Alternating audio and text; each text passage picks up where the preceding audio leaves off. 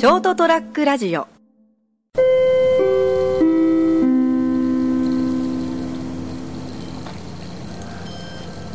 皆様こんばんは。ショートトラックラジオ、えー成田です、えー今日は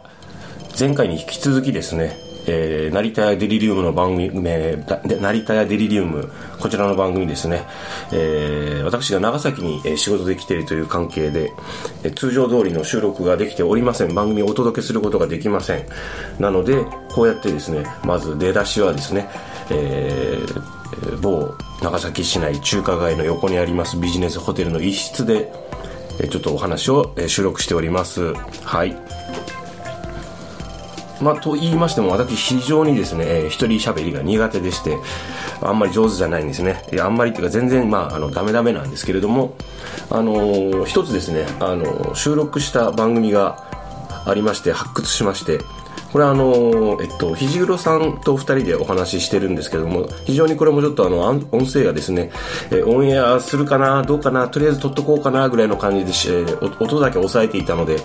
音声ちょっとあまりクリアではないしよろしくないんですけれども、え内容といたしましてはえっとですね2月26日放送のですね朝ちゃん先生のドーンと言ってみようでマジな話ということで311ですね。あの震災を振り返るというようなお話をですねしたんですけれども、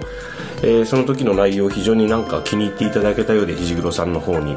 で改めてですねちょうどこの日あのえー斉藤さんのお店でですね、えー浅川先生が朝ちゃん先生があの斉藤さんにいろいろとこうパソコンのこの、えっと番組の編集のレクチャーなどをしておりましてその時に、えー、ユミさんとですね、肘黒さんも一緒に来られてたので、まあちょっとじゃあお話、時間もあるしお話でもしましょうということで、えー収録した内容をちょっと今日はお届けしようかなと思います。えー今日はですね、えー3月のこの番組は3月17日ですね、えーお届けしていますが、えー果たして成田は熊本に帰れるのかと若干思いつつですね、あと長崎の街、夜の街ですね、非常に私好みの店が、あまあ、特にこう中心街の、えー栄え、なんていうんですかね、こう繁華街と言われるようなところですね、あの渋い店が多くてですね、普段熊本では全くあのこう外食したり飲みに行ったりは、まあ、本当にめったないんですけれども、ついつい仕事帰りとかですね、あのーオフの日があったんですけどもちょっとこうあの冒険してですねあの何軒かのちょちょろっと覗いてちょろっと飲んで食べて雰囲気を味わっているという日々。これあの街中に住んだら本当に俺まずいなと、えー思っております。ただしかしながらですねあのーもう滞在も長崎に滞在して10日余り過ぎてるんですけれどもそろそろ、えー自分の手料理の味が恋しくなったというですねよくわからない状況になっております成田が、えーお話ししました。それではこの後ですね、えー、肘黒さんとのお話をお届けします。それではよろしくお願いいたします。皆様お元気で。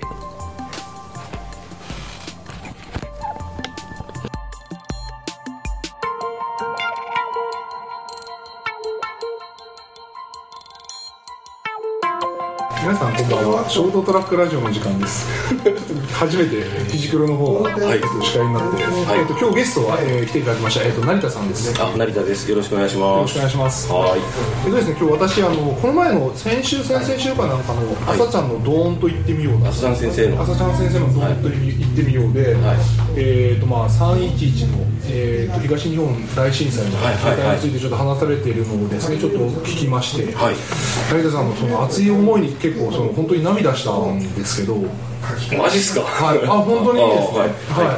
い。はい。あれで結局その原発、あのまあ地震があってその災害っていうのもあったんですけど、それ以上にやっぱ原発っていうのが問題になりましたよね。そうですねあれで結局もうあれから何年経ちますかね？五年。5年ぐらいなんかでね。ちょっとまあ風化されてきてるかなっていうところに、今今回こういった成田さんの話を聞くことができて。はい。実際やっぱそういったものに関してはちょっとその時から結構何か思いがあったんですか？あ原発に関して僕あの、ど真ん中で中学か高校ぐらいの時に、広瀬隆さんの危険な話がすごいこうあの世の中にで割とベストセラーになったような状況があって、で読んで、はい。初めて知るじゃないですか。そうですね。なんえー、と思って、はい。まあ、特にあのあの方の本っていうのは割と分かりやすくね、はい。あの提示されてるんで,、でそその頃に、えっとチェルノブイリがあったチェルノブイリ原発事故ありましたよね,、ありまであとそれと同時期にその東京に原発をとかそういう本を出されてたんで、であのすごいこうほら高校ぐらいの時とかってそういうのにすごいこうなんていうんですかねあの社社会問題とかが気になりだして。その時に社会問題として捉えられてたんですね。そうですそうです、あはいではい。数年経ってその頃それからこう例えば多分清志郎が、あのカバーズで、はい。発売中止になったりとか、はい。そういう騒動があったりもして、あのそれなんでこういう問題が起こるのかなっていうのはずっと思ってたんですよ。へでえあの高校のそのびあの文化祭の時に、ずっと新聞を切り抜いてたんですね、原発関連記事とかそうなんですはい。それをあのキャンパスに貼って、はい。あのその油絵を描くやつに貼って展示したんですよね、まあ誰も見てませんでしたけど。あただなんかこうすごいそういうなんでそんなこういう反対する人がいたり、はい。すごい被被害が起こるものが反対する方結構いるじゃないですか、はい。ででもなんか安全ですみたいな感じで、うんうんはいプラスその科学例えばこうなんですかね科学的なそのに希望をもたらすようなイメージもあったわけですね、はいはい。どっちと思ってそれですごいこうなんかあの本を読んだりしたのはずっとありますもんね。ででも結論は出なかったんですよ。あはい反対する人たちの中にもいろんな利権を持ってるような人がいたりとかこれは分からないなというところで一旦保留してたんですね。答えが出てなかったんですよはいだけどああいう事故が起こった時に、なぜこれがいけないのかちゃんと自分の中で落ちあの腑に落ちるようにしとこうとはい思って、はいな何が最終的に良くないのかって言ったらやっぱこの間言ったようにあまりにもリスクが大きすぎるっていうのと不確定要素が大きい、はい。で、あのー普通の事故と違って、はいその地域がまるっと下手すると国がまるっと機能しなくなったり、たくさんの健康被害が出るというようなものを運用するのは、はい。これどう考えてもおかしくねっていう。うんなるほど。そういう観点で、はい。あのもちろん利権があったりするのもちょっとおかしいと思うけど日本なんて利権の利権で動いてるような国だから、はい。あのそこを認めるのも良くないけれども最終的に本当にあのそのリスク本当に人的リスクとか環境に対する負荷とかが大きすぎるのでこんなものを運用しようとする人はちょっと正正常な感覚を失ってるに違いないと。いう考えですよね。うん。ちょっとでも私あのその、まあ、電力っていう視点で言うと、はい。い、ろいろ火力発電風力発電の中の一つが、その原子力発電っていうところで原原発じゃないですか、はい。はい。でその今日本人がやっぱ結局今夜も24時間営業の店とかもたくさんある、はい電気をたくさん消費する国において、まあよ要するに原子力発電っていうのが全部なくなった場合、日本人の生活ってどうなるんだろうっていう視点もちょっとまあ見たりとかするんですよね、やっぱりその原子力っていうのが占める割合がやっぱ結構多いと、でそういった面でそのじゃあ原子力を発電を止めるっていうイコール何か生活を変えなきゃいけないんじゃないかなっていう。ような問題も発生すると。はい。かねない、でも実際止まってましたからね。そうですよね。しばらく止まってました、今ももう一回はいでそのただ原子力発電っていう技術とか、例えばまあねあの核爆弾作りたいからそのそのための技術を保持したいとかそういうのもあるんでしょうけど、あのもうはっきり分かったのは単なる利権だっていうのが分かってるんで。でそれよりももっと他の方向のに、えっと技術を発展させてあのか火力発電をもう少しあのし新規で作っていってもいいし、はい環境負荷にかからないもあのものとかもそうだし例えば小規模発電はいありますね。ね、を各地域ごとに、あの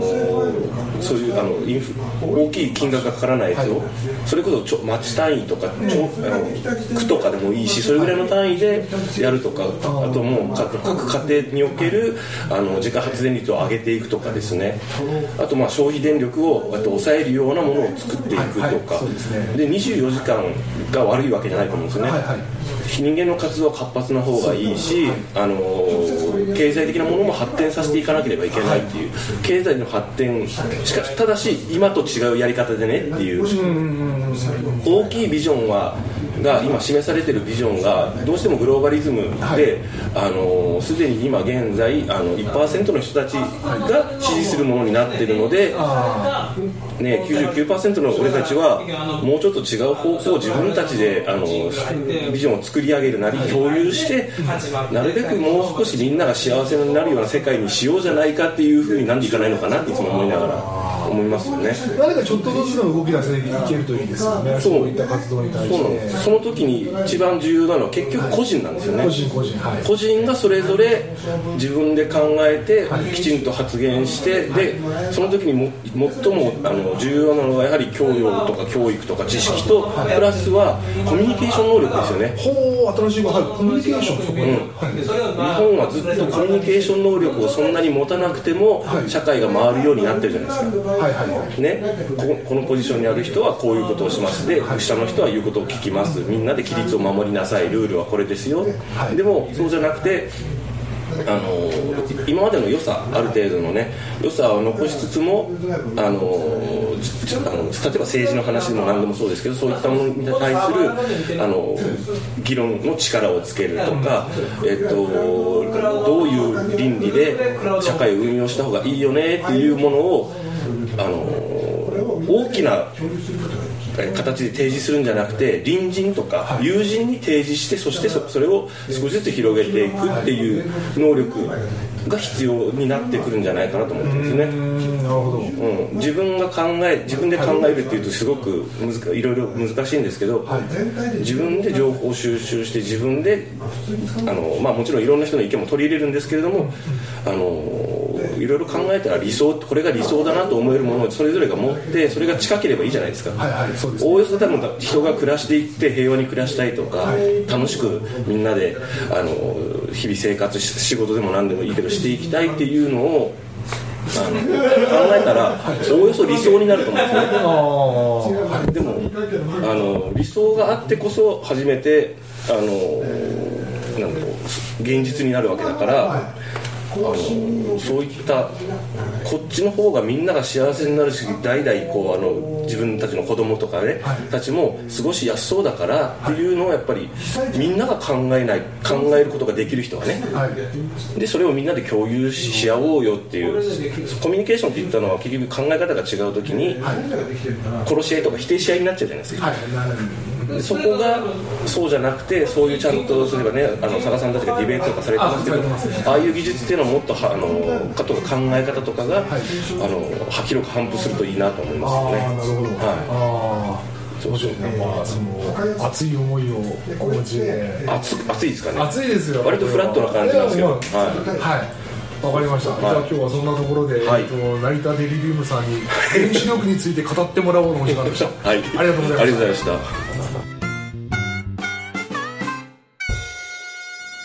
ST-radio.com